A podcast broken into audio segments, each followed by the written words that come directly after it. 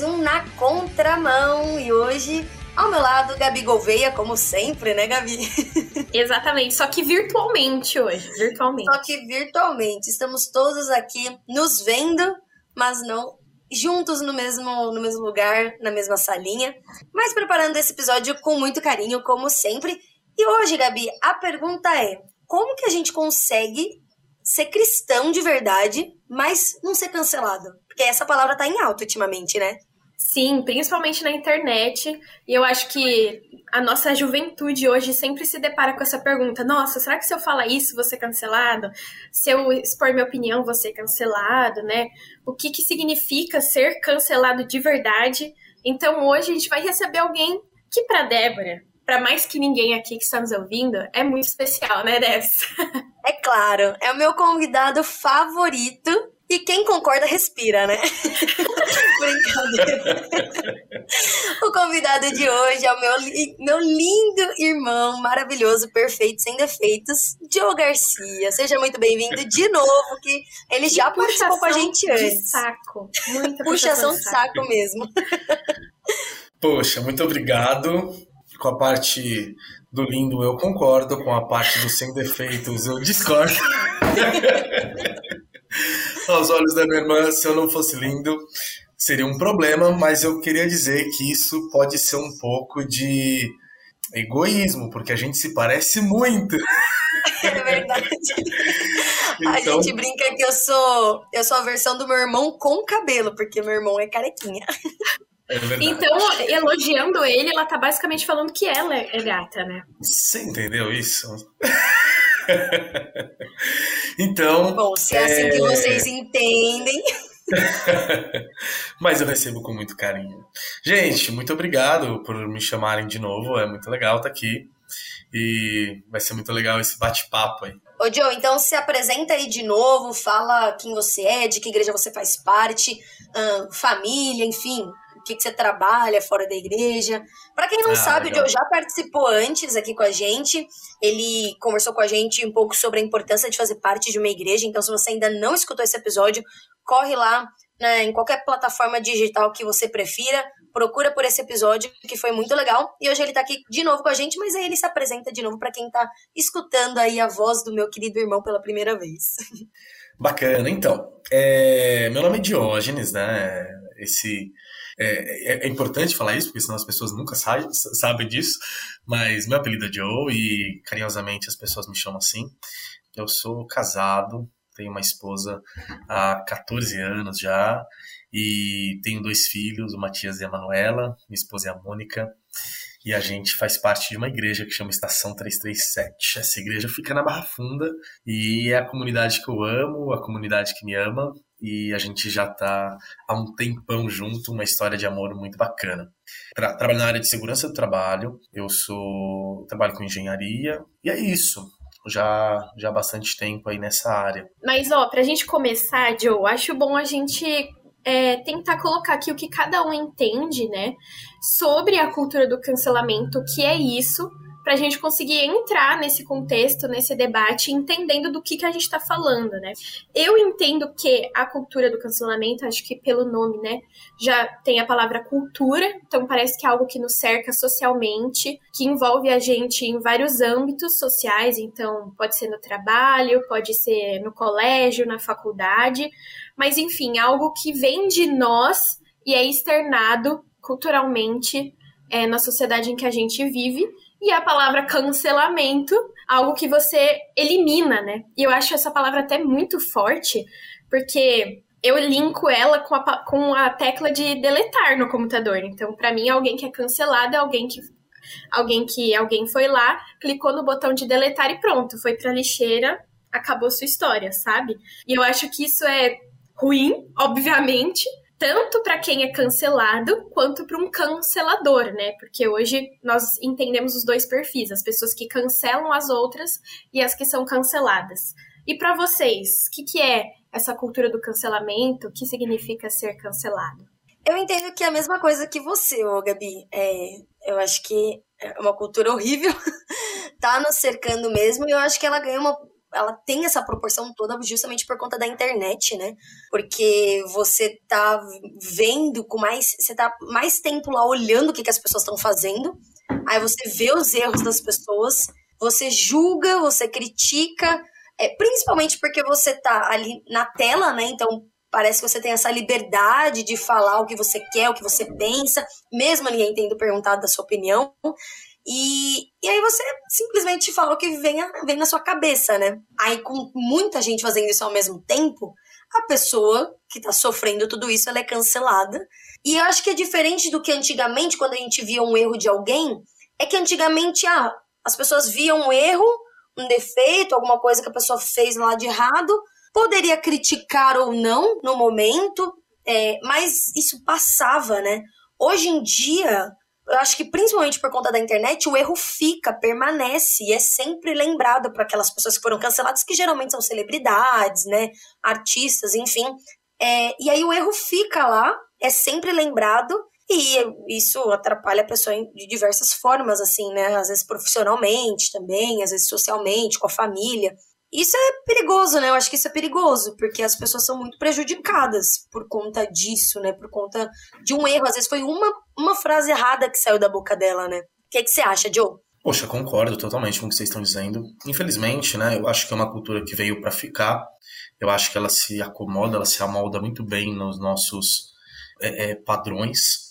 Agora, é, vocês falaram né, do cancelamento de pessoas, e isso de fato acontece.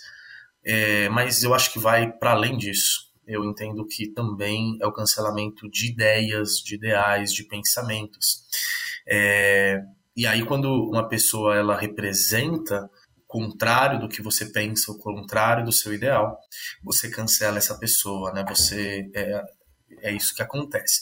E isso é muito complicado, né? Porque quando você cancela o pensamento, quando você cancela a ideia, você interdita o, o debate, você interdita a conversa. E aí a gente vai ficar cada vez mais nos extremos, cada vez mais polarizado, porque se a gente não consegue encontrar pontos de convergência, a gente, por, porque cada vez mais os, é, as ideias e os pensamentos são rejeitados, então a gente não consegue é, se aproximar das pessoas e a gente vai cada vez mais se distanciando das pessoas. Débora, você citou uma coisa, né? De, às vezes por uma coisa que essa pessoa fala, às vezes por alguma coisa que essa pessoa errou, falou errado, alguma coisa assim, ela já é cancelada, né? Então, recentemente, é, e aí tá na minha bolha, tá naquilo que percebi ali, é o mas foi amplamente divulgado, né? O, o do Flow foi cancelado, né? E, e também o Adriles Jorge da Jovem Pan é, também foi, foi, demitido aí, mas não só demitido, mas cancelado é, é, publicamente. E aí eu fico pensando, né? Quanto que você pode errar? Qual que é a sua margem, a sua possibilidade de erro para você ser cancelado. Então você pode, no meu ponto de, no, no que eu, na minha leitura, né, você pode ser cancelado por alguma coisa que você fala certo, é, é, de acordo com as suas convicções ideais, você fala certo, e você pode ser cancelado de acordo com uma besteira, uma coisa errada que você fala.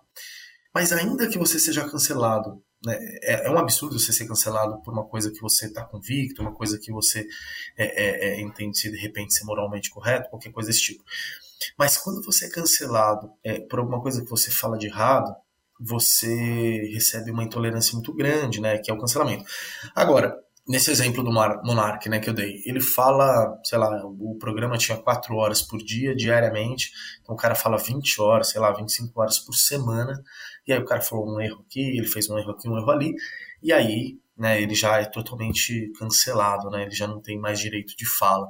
Então, é muito complicado isso, né? A gente vai sendo tolhido de, de manifestar aquilo que a gente pensa e ser corrigido e ser tratado naquilo que a gente falou errado, sabe? Eu acho que isso acontece muito pela velocidade também da internet. Né? Exato, né? Tipo, é. uma coisa que poderia, por exemplo, ah, briguei com a minha irmã aqui em casa. Não, hoje essa briga tá exposta para todo mundo. Todo mundo acha que pode opinar, né? Tipo, nem me conhece, mas acha que pode opinar e chega é. um número muito maior de pessoas muito mais rápido, né? Então, esse negócio do monarca que você falou, do nada, mundialmente o erro do cara tava lá para todo mundo julgar. Já, já tá sem emprego, né? Já a empresa dele já perdeu um monte de patrocínio. E nem houve essa discussão que você estava falando, né, Joe? Porque você uhum. limita a discussão, não tem discussão. É. Você vê, ah, você pensa diferente, não quero, vou deletar. E não existe sabe? perdão, sabe?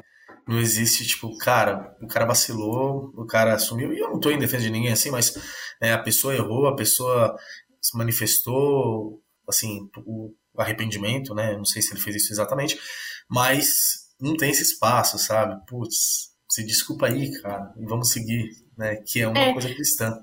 Exato, isso que eu ia falar. Quando eu penso no cristianismo, né, parece que é o oposto dessa cultura que a gente está vivendo hoje, porque é. eu acho que no cristianismo, pelo menos assim, vamos pensar no cenário da igreja, por exemplo, nós somos pedras que precisam ser lapidadas e uma pedra uhum. ela só pode ser lapidada com atrito. Se uhum. a gente, no momento que surge a oportunidade de trabalhar o atrito para que essa pedra fique bem bonita, bem lapidada, brilhante, a gente já para por aí, a pedra não é lapidada, ela vai sempre ficar da mesma forma, entendeu? É. E eu acho que a igreja tá. estimula isso em nós. Porque, meu, é comum que a gente tenha treta na igreja, né, com os nossos irmãos. São irmãos na fé, como se fossem irmãos da nossa família, somos da mesma família. Então, da mesma forma uhum. que eu uhum. brigo com as minhas irmãs e a gente vai se afinando, se ajustando para ter um convívio bom, isso também é essencial na nossa vida com Deus e no nosso crescimento, né? Sim, sim. É, mas assim, no, no meio cristão a gente também tem que tomar esse cuidado, né? Porque tem pessoas que têm mais que estão mais em evidência, têm proeminência, os acertos e os erros eles, eles são vistos, né? E aí de repente alguém manifesta alguma coisa que você não concorda na linha de pensamento dele, e aí você já excluiu todo, toda a obra desse cara, todo, todo o trabalho que ele teve por uma coisa que ele pensa diferente de você, né? Então é, é um cuidado, né? É um cuidado que a gente precisa ter também. Eu acho que principalmente para nós cristãos existe aí um, uma preocupação que a gente precisa ter em relação à hipocrisia também, por exemplo. Porque a gente está lá pregando sobre o perdão, pregando sobre, enfim, ensinar uns aos outros, que a nossa caminhada cristã é um processo, que aos poucos a gente vai se parecendo cada vez mais com Cristo e tudo mais. Mas aí chega na primeira oportunidade, a gente tá lá metendo pau na pessoa que fez uma coisa errada, né? Então vamos por o Monark lá que falou uma besteira lá. Para quem não sabe, Monark ele é apresentador de um podcast muito famoso chamado Flow, né? E aí ele falou lá uma besteira em relação ao nazismo. Uma grande mas, besteira. É, se você quiser saber é. um pouquinho mais, procura lá no Google. Mas, e aí, enfim, as pessoas criticaram muito ele em relação a isso. E, e aí, o que acontece? Aí a gente vai lá e, meu, ataca uma pedra em cima da, dessas pessoas que, enfim, erram, né? Sendo que a gente deveria fazer o contrário, né? Uma que a gente não deveria julgar, outra que a gente não deveria, né, ficar criticando, a gente deveria estender, meu, o perdão, né? É complicado. Mas é, a maioria das pessoas, então, elas são canceladas, né? Como a gente tem comentado, por motivo de ética, conduta, enfim, forma de pensamento, né? muitas vezes por alguma ideologia social, muitas vezes porque está sendo preconceituoso, mentiroso, enfim, que é basicamente, então, né, contra tudo que a gente prega, né? Nós como cristãos. Sim. Então, mas aí, como que o cristão seria cancelado? Porque até então a gente está falando, enfim, de outras pessoas, de uma outra realidade que não fazem parte do cristianismo, enfim, esses exemplos que a gente deu. Mas como que o cristão ele pode ser cancelado em si? Porque muitas coisas que a gente prega, por exemplo, não faz parte do que a maioria dos brasileiros, por exemplo, pensam e, e, e, concordam, enfim, aliás, eles, eles vão muito contra algumas coisas que a gente acredita, né? Dentro Estamos do bem na contramão. É, exato, a gente é bem na contramão da nossa sociedade. E como que a gente faz para ir lutando contra isso? Porque eu acho que o, o acho que o caminho natural é que a gente seja cancelado mesmo, né? Por algumas coisas que a gente fala. Tanto é, tanto é que muitas vezes a gente nem fala alguma coisa para justamente não ser cancelada, né? Tem essa. Verdade, né? A gente tem uma, uma dinâmica desafiadora nesse sentido, mas eu não acho que cancelamento para os cristãos seja novidade, né? Quando a gente olha para a história da igreja, quando a gente olha para os nossos irmãos distribuídos aí na história, é, eles foram cancelados muito radicalmente, né? Alguns é, na fogueira, outros é, com algum tipo de crucificação aí, outros por mortes horríveis, coliseus. Então, eu acho que conforme a, a democracia, né, e a liberdade no Ocidente foi, foi crescendo, o cristianismo foi ganhando um espaço importante e ele foi tendo lugar de expressão e lugar de fala. Né? Então, é, é, o cristão conseguiu apresentar amplamente e, e, se pronunciar a respeito de como que ele pensa e de como que ele vive. Nem sempre, né, a gente teve essa, essa liberdade. E eu acho que o desafio agora é a gente man se manter nessa liberdade. Então, eu acho que é, você disse uma coisa importante, né? Muitas vezes a gente não fala o que a gente deveria falar porque a gente tem medo de ser cancelado. Cara, será que é justo isso com os nossos irmãos que não deixaram de falar e eles pagaram com reputação, com, com a vida, com a vida de amados? A gente simplesmente se calar num, numa, numa civilização que é tão fácil da gente falar, sabe? Que é tão fácil da gente se pronunciar. E qual que é o custo disso? É ser cancelado? Então, será que não vale a pena a gente pagar esse preço? E eu acho que é assim, né? Se a gente não manter posição, se a gente não pisar firme no nosso direito de falar aquilo que a gente crê, aquilo que a gente, que a gente acredita, a gente vai perder esse direito, né? Então, hoje, né, grande existe uma grande discussão política também, né, no meio de tudo isso. E os cancelamentos eles acontecem por, por questões políticas. Mas eu acho que, independente das, do, do, nosso viés político e do que a gente pensa tal, uma coisa que a gente não pode abrir mão é de pregar o evangelho, de pregar a palavra e manter posição naquilo que o, que, que o evangelho prega. Né? Então, de repente, daqui a alguns anos, quando a gente se firmar em alguma das questões bíblicas, a gente vai ser preso, talvez, né? A gente vai ser cancelado de formas mais radicais. Mas a gente não pode abrir mão do direito de, de pregar isso. E a gente tem esse direito hoje, então a gente precisa ficar nele. E eu tenho, é, eu, assim, né? É, eu acho que o equilíbrio disso, o que, que chega primeiro, né? Chega uma pregação dura, que eu sei que vai ferir né, a, a, forma como as pessoas pensam ou chega meu amor por elas? Então, o amor da igreja precisa chegar antes de a gente confrontar coisas que as pessoas vão se sentir confrontadas, isso vai gerar uma reação nessas pessoas.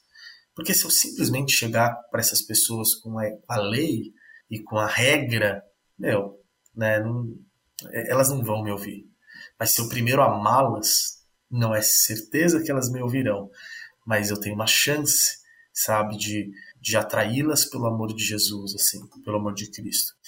E eu acho que foi mais ou menos dessa forma como Cristo fez, sabe? Ele, você percebe que ele vai falando dessas das questões que er, eram críticas na época, né?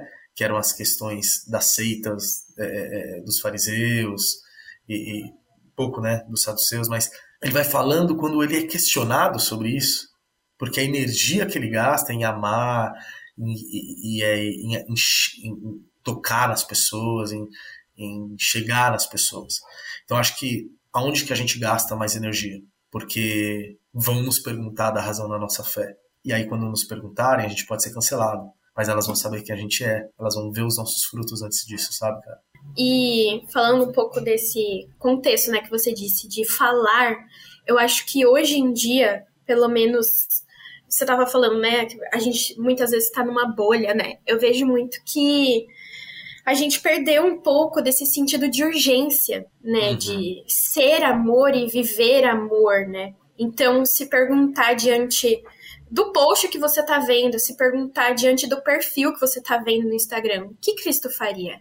É. Tipo assim, como que ele olharia para essa pessoa? Ele chegaria dizendo, raça de víbora, sai daqui. Ou ele, ele olhar primeiro, olhar em amor, estender a mão e falar, vem comigo, sabe? Uhum. E eu acho que parte desse senso de urgência que falta, né, tem que vir com essa coragem de falar do evangelho, né? Mas a gente só pode falar e viver, né? Porque eu acho que quando a gente vê um erro, né, na internet, por exemplo, a gente já tem vontade de falar: não, ó, tá errado, meu filho. Então, talvez mudar esse olhar para quem é essa pessoa, né? O que Cristo faria nessa situação para conseguir exercer o amor? Porque se a gente não conhece Cristo, como que a gente vai querer apontar o dedo pro outro, sabe? Eu acho que uhum. e não falta exemplo na Bíblia, né, pra gente entender como uhum. ele faria. Mas falando um pouco também é, de como falar, eu vejo que uma coisa que eu tenho pensado também, né? Eu falei esses dias sobre um post que uma pessoa fez na internet, enfim, meio que condenando os cristãos, né, por serem esses, por terem esse papel julgador, né, em relação a pecado.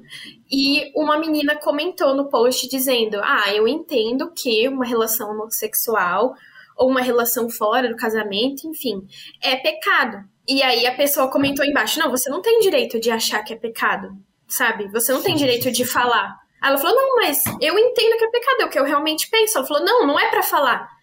Aí um monte de gente embaixo começou a colocar: ah, você não pode achar que é pecado, você não tem direito de falar, vamos queimar as Bíblias, não sei o quê. E aí eu fiquei meio chocada com isso, sabe? E eu até comecei a me questionar, sabe? talvez a solução seja olhar com amor, né? Mas foi uma coisa que eu senti dificuldade em mim também. Porque nós entendemos é, o que é pecado ou não. Isso não exclui o fato de nós sermos pecadores também, entendeu? Uhum. E falar sobre pecado na internet, eu acho que é muito difícil hoje, sabe? Uhum. O que, que vocês acham sobre isso? Cara, eu entendo que a gente. É, é, a gente a gente não vai deixar de pregar a Bíblia, né? E eu acho que sempre a forma como a gente fala é, é, define o, o, o, quanto as pessoas vão ouvir a gente ou não. E a gente não pode deixar também que a Bíblia seja é, interpretada ao prazer daquele que, que precisa da interpretação. Obviamente a internet é, é cruel, né? As edições, os cortes de hoje em dia, eles são cruéis porque eles muitas vezes tiram do contexto, enfim. Mas a gente não pode abrir mão disso. A gente precisa continuar fazendo isso. Mas assim, qual é o alcance, sabe? Qual é o alcance que. E eu acho que às vezes a gente deixa isso é, é, é, nublar nossa percepção de realidade, assim. Qual é o alcance de, do meu post? Sabe? Uma coisa que eu escrevo lá. Assim, qual é o alcance real? Quanto isso transforma, toca o coração. Então, assim, ó, a gente tá falando de julgar, tal, não sei o quê. E, e, e, qual que é o desafio que a gente deveria se fazer assim, né? A gente olha para uma pessoa e julga, a gente julga as pessoas, cara, não dá para ser hipócrita.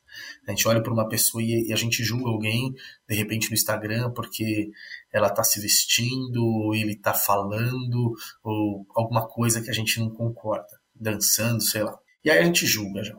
O desafio é, meu, você teria coragem de chamar essa pessoa para tomar um café e, perguntar da vida dessa pessoa? Não perguntar daquilo que ela tá fazendo errado, conhecer esse cara conhecer essa, essa garota, assim, tipo, e saber, e, e conhecer a história dessa pessoa, para eventualmente você ter uma oportunidade de falar de Jesus. Porque, cara, se a gente ficar olhando por que é externo, tá ligado? É, e a gente ficar combatendo o que é externo, a gente nunca vai chegar no que, no que é importante, que é o que tá dentro do coração. E por que que a pessoa está tomando diversos destinos na vida e a sociedade tem diversos destinos, diversas formas de manifestação, assim, que são é, é, que agridem uh, o nosso é, coração em Jesus, porque o coração da, da, das pessoas e o coração da sociedade não está em Jesus. E quando a gente combate as, o que as pessoas fazem, isso você faz tá errado, isso está errado, a gente perde a chance de chegar no coração dela, que ela vai ser levada por Cristo pelo Espírito Santo de Deus a entender que de fato o que ela faz está errado e ela vai perder a vontade de fazer isso. E aí a gente vai pelo que é mais fácil. Ah, é mais fácil eu chegar na internet e, e, sei lá, meter a boca e falar de um jeito, não sei o que, não sei o que lá. É mais fácil, tá ligado? Ah, preguei o evangelho. Evangelizei. Cara, lógico que não, mano. Lógico que não, isso não é pregar o evangelho. Pregar o evangelho é você gastar tempo com gente, tá ligado? Pregar o evangelho é você entender a realidade da pessoa e você poder é, é, é, apresentar Jesus para aquela realidade. Agora, então, a gente precisa, é, é importante que a gente não, não ache que é que a ferramenta da internet é essa. a gente discutir em, em, em fóruns ou em, em, sei lá, em, situações ali e achar que a gente está defendendo a bandeira do evangelho, defendendo a bandeira de Cristo. Não, não tá, tá ligado? É, eu acho que a gente tem que escolher as nossas lutas, né, as nossas batalhas, porque não adianta é. sair atirando para todo lado e não saber aonde, o que que você tá alcançando, né? Eu acho que muitas vezes essas discussões de internet é justamente isso, você tá falando, falando, falando, mas não tem ninguém ouvindo. Joe, muito obrigada por toda essa conversa que a gente teve. Foi muito legal, acho que é muito real. Acho que faz muito parte da nossa realidade tudo isso que a gente estava conversando agora. E você que está nos ouvindo, se você ficou com alguma dúvida e quiser mandar uma mensagem, anota aí o nosso WhatsApp que é 11 97418 1456. Isso mesmo, hein? 11 974 18 14 56. Você pode nos ouvir acessando www.transmundial.org.br ou no seu aplicativo de áudio favorito. Além disso, você pode nos seguir nas nossas redes sociais, é só buscar por arroba Rádio Transmundial. Esse foi mais um episódio do Na Contramão. Na semana que vem a gente está de volta. Obrigada, Joe. Valeu, gente. Um prazer estar com vocês. É... Estação 337 é a minha igreja e no Instagram é Estacão337. Isso Até aí, gente. gente. Ó, não vamos deixar é, de continuar indo, né, na contramão do mundo Vamos falar com medo mesmo, mas sempre usando a Bíblia como nosso GPS. E o volante pode ser o amor, né, gente? Foi muito bom estar aqui com vocês e até semana que vem.